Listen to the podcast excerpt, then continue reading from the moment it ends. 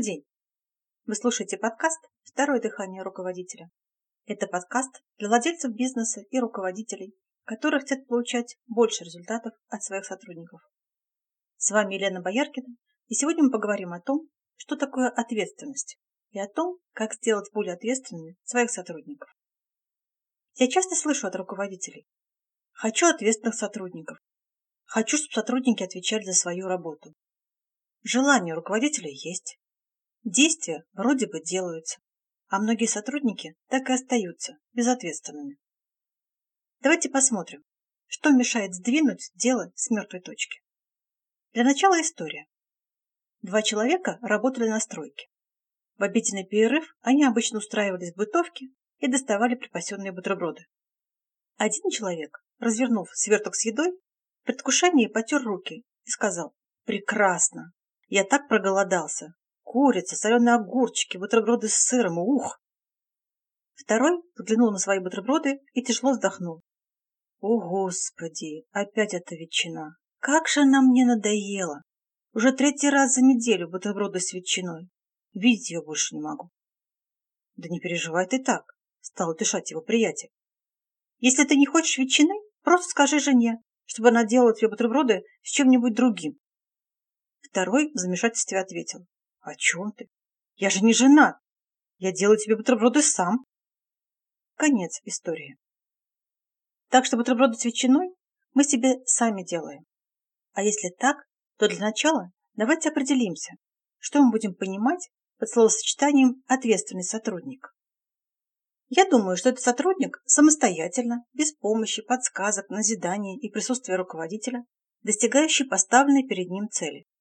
Такой сотрудник, который не рассказывает, почему у него не получилось сделать то или иное дело из-за других людей, а который находит решение, как ему взаимодействовать с другими и действовать самому, чтобы получилось. Так? Корень слова «ответственность» – «ответ», то есть определенное действие в ответ на внешние факторы, мешающие достичь цели. Другими словами, ответственный человек, если он с чем-то не справился, не будет бить тебя кулаком в грудь и посыпать голову пеплом, не будет давать руку на отсечение, не будет винить себя и других в своей неудаче. Ответственный человек, встретив препятствие на пути к своей цели, задает себе вопрос, что я могу сделать для того, чтобы справиться с этим препятствием? И при нахождении ответа он учитывает не только свои интересы, но и как минимум интересы той группы, в которой он находится. Что нужно, чтобы восстановить ответственность у сотрудника?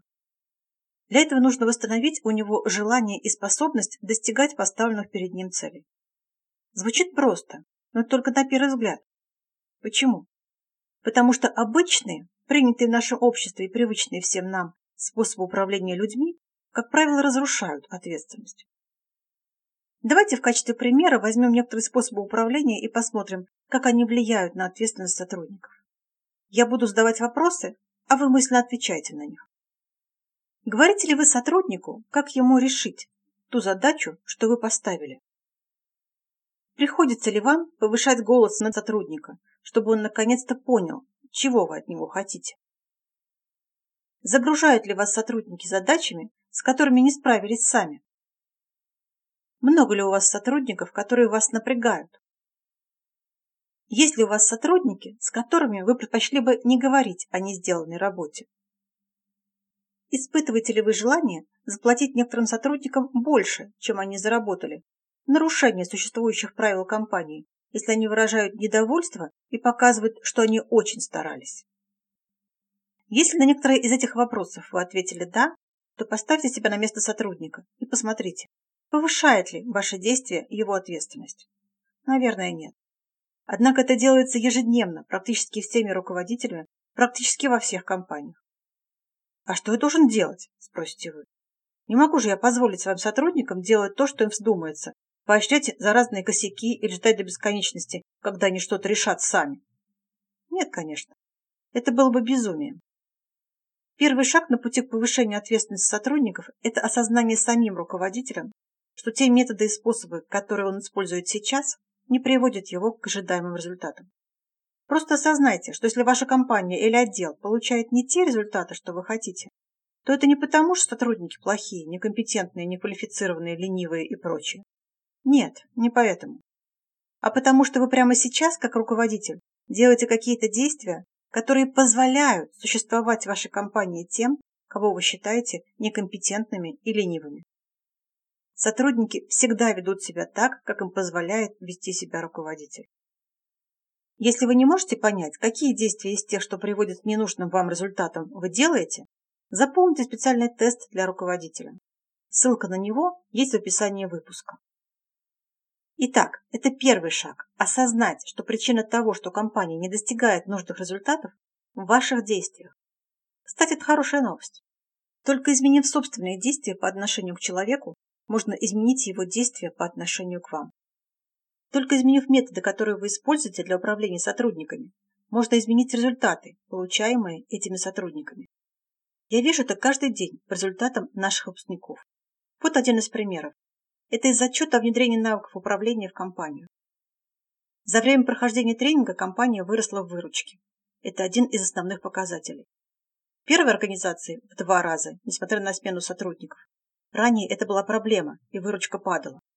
Теперь наем и адаптация идут непрерывно. Вдохновленные сотрудники получают победы каждый день, перевыполняют планы, проявляют больше инициативы, берут ответственность на себя.